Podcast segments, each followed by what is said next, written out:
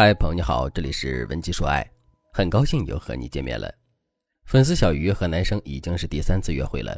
本来他们这次约会是想确认关系的，但是在聊天途中，他们因为很多话题起了争执，最后不欢而散。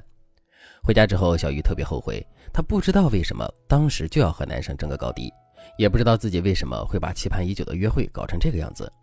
大半夜的，小鱼睡不着，越想越焦虑，越想越生气，越想越后悔。于是她就问闺蜜。难道真的是我错了吗？闺蜜就劝她说：“你没错，你们两个发生争执，说明你们三观不合，早点发现总比以后一起过日子的时候发现要好吧？这说明上天帮你筛选掉了一部分人。”可小鱼实在是太喜欢这个男生了，她虽然表面上认同了闺蜜的观点，但实际上还是后悔的半夜在床上捶胸顿足。小鱼跟我说，本来他们俩约会的气氛挺好的，但是在昨天约会的时候，小鱼突然问了男生一个问题：“俄乌战争，你支持谁？”男生刚开始说：“咱们还是不要谈这个话题了吧，太沉重了。”小鱼却说：“可是我想知道你的思维方式。”男生沉吟了片刻，还是说出了自己的观点。小鱼立刻感到很失望，但是他没有表露出来。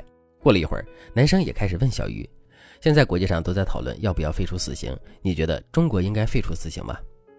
小鱼想也不想的就给出了答案。很明显，小鱼的答案也不是男生想要的。于是他们的约会迅速走上了沉默。为了缓解尴尬。两个人又开始拼命地把话题往双方的共同点上扯，好不容易缓和了气氛，小鱼又想到了著名的电车难题。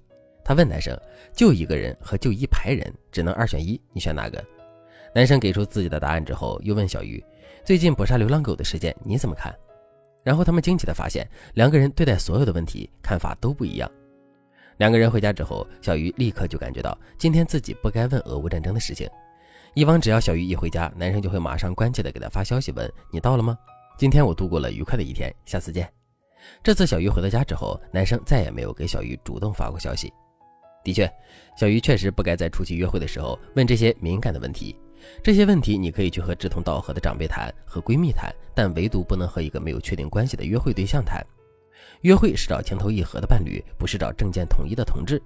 假如一个男性和你所有的政见观点都一样，但他对你不尊重，你会因为他的政见和你一样就一直忍耐着对你的不好吗？你这么一想，一切都明白了，对吧？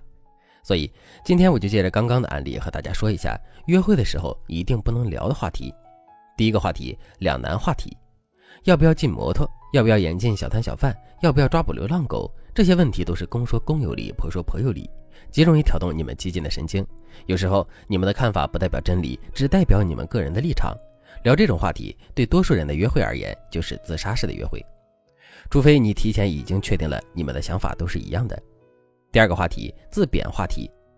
我不知道有些女生从哪里学了一些技巧，上面说女生可以通过稍微自我贬低的方式来抬高男人，让男生觉得他能和你继续聊下去。大家千万不要学这些毒技巧。这些毒技巧为什么听起来像是对的呢？因为你使用之后，确实会在短时间内看到一点效果。比如，你把自己贬低到尘埃里去衬托男人，那些自尊心薄弱的男人当然会因此更喜欢你。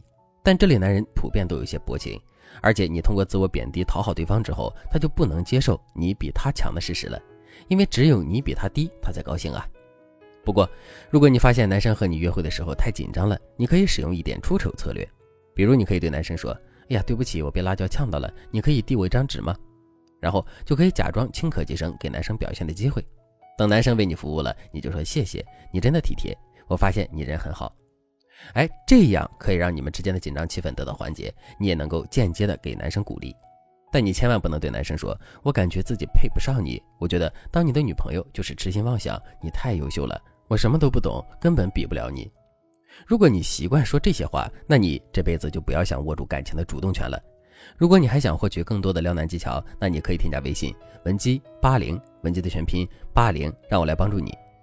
第三个不能谈的话题是重口味话题，比如之前有个粉丝和男生约会的时候，一直讲自己看的《电锯惊魂》，结果男生越听越觉得端上来的菜有点像断肢，不仅一口没吃，还差点吐出来。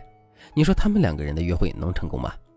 第四个不能谈的话题，无聊话题，比如你的侄子又长牙了，你的外甥女儿胎毛很可爱，你刚满月的妹妹会翻身了，你的宠物最近得了痔疮，这些话题在对方耳朵里会显得特别无聊，除非对方职业爱好和你聊的这些家长里短的东西有联系，否则你聊的这些话题只能让对方放空发呆。第五个最好不要谈的话题是专业话题。之前有一个修补文物的男生，他相亲老是失败，每次跟女生聊天的时候，女生都说对他的职业感兴趣，但是他一了解那些专业知识，女生就打瞌睡。然后这个男生就问我，女生说对我的职业感兴趣，是不是只是客套呀？我是不是太认真了？我立刻告诉他，不是的，人家是真的觉得你的这个职业很稀少、很特别，但是你讲的事情太专业了，对方听不懂啊。你需要告诉对方的是你在修补文物时遇到的趣事，还有和同事之间发生的有趣故事。我告诉大家这个故事，就是想说，如果对方对你的职业感兴趣，你一定要学会给对方讲有趣故事，而不是给对方上课。如果正在听节目的你也打算去相亲约会，你学好今天这节课，一定能够打一个很好的预防针。如果你想学习更多的恋爱约会技巧，那你也可以添加微信文姬八零，文姬的全拼八零，来获取更具针对性的指导。好了，今天的内容就到这里了，感谢您的收听。您可以同时关注主播，内容更新将第一时间通知您。你也可以在评论区与我留言互动，每一条评论、每一次点赞、每一次分享，都是对我最大的支持。文姬说爱，迷茫情场，你的得力军师。